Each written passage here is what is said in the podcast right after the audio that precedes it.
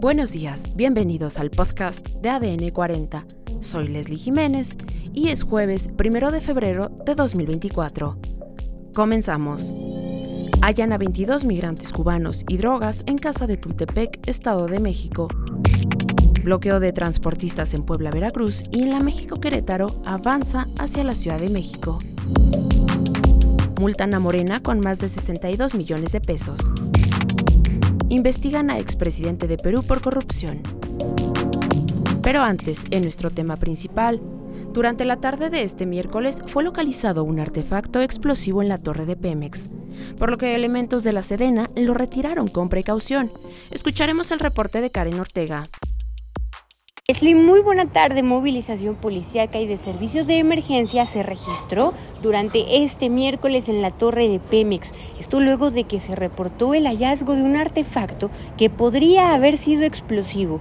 Esto también a 11 años de que un 31 de enero, alrededor de las 3 de la tarde, se registró una explosión en la que 37 personas murieron y varios más resultaron lesionados. A través de cuentas de redes sociales, también autoridades de Pemex dieron el pésame a los familiares de estas personas. Y durante esta tarde, bueno, pues personal del Ejército, de Protección Civil de la Alcaldía, así como de la Secretaría de Seguridad Ciudadana, realizaron varias revisiones. Primero, en un pasillo que conecta la torre principal con las oficinas anexas y pues también revisaron un jardín, este ubicado al interior del edificio corporativo. Este está sobre la calle Bahía del Espíritu Santo.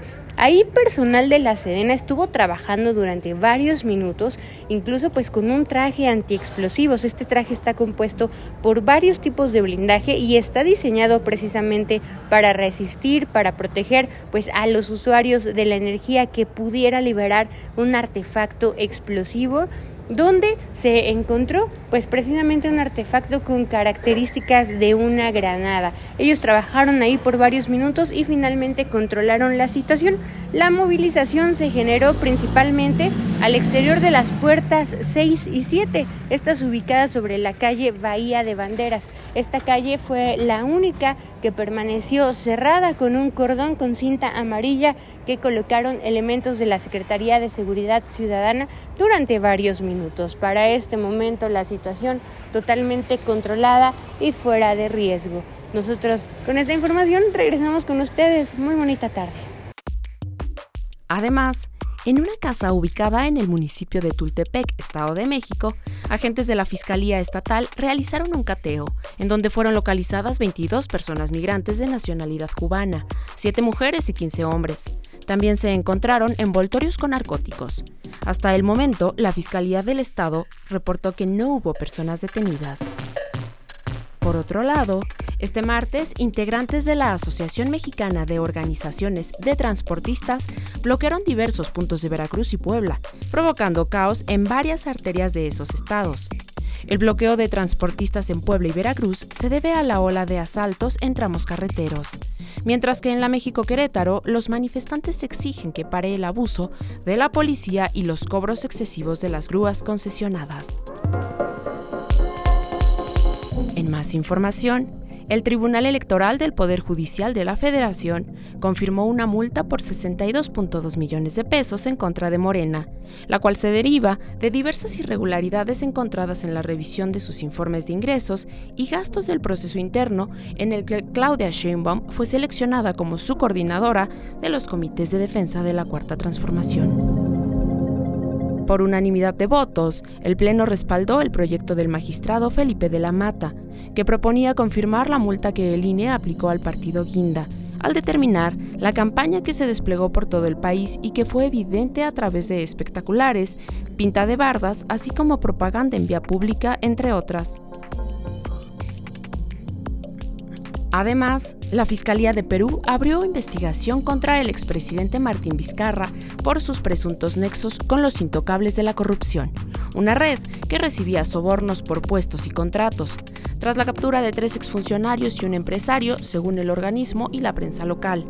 Los detenidos pertenecen a la presunta organización criminal Los Intocables de la Corrupción, que estaría liderada por Martín Vizcarra, dijo este martes el Ministerio Público en la red social X. Los fiscales van tras la pista de varios delitos cometidos por esa red entre marzo de 2018 y diciembre de 2020, años en que Vizcarra ocupó la presidencia antes de ser destituido por el Congreso tras un juicio político.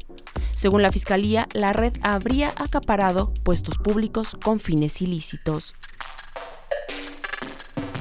Y en los espectáculos, la plataforma TikTok verá una transformación significativa, ya que las canciones de nuestros artistas favoritos dejarán de estar disponibles, según un comunicado emitido por Universal Music. El desacuerdo surge después de negociaciones entre ambas empresas, en las que Universal acusa a TikTok de emplear tácticas intimidatorias para forzar la renovación de un contrato menos beneficioso que el anterior.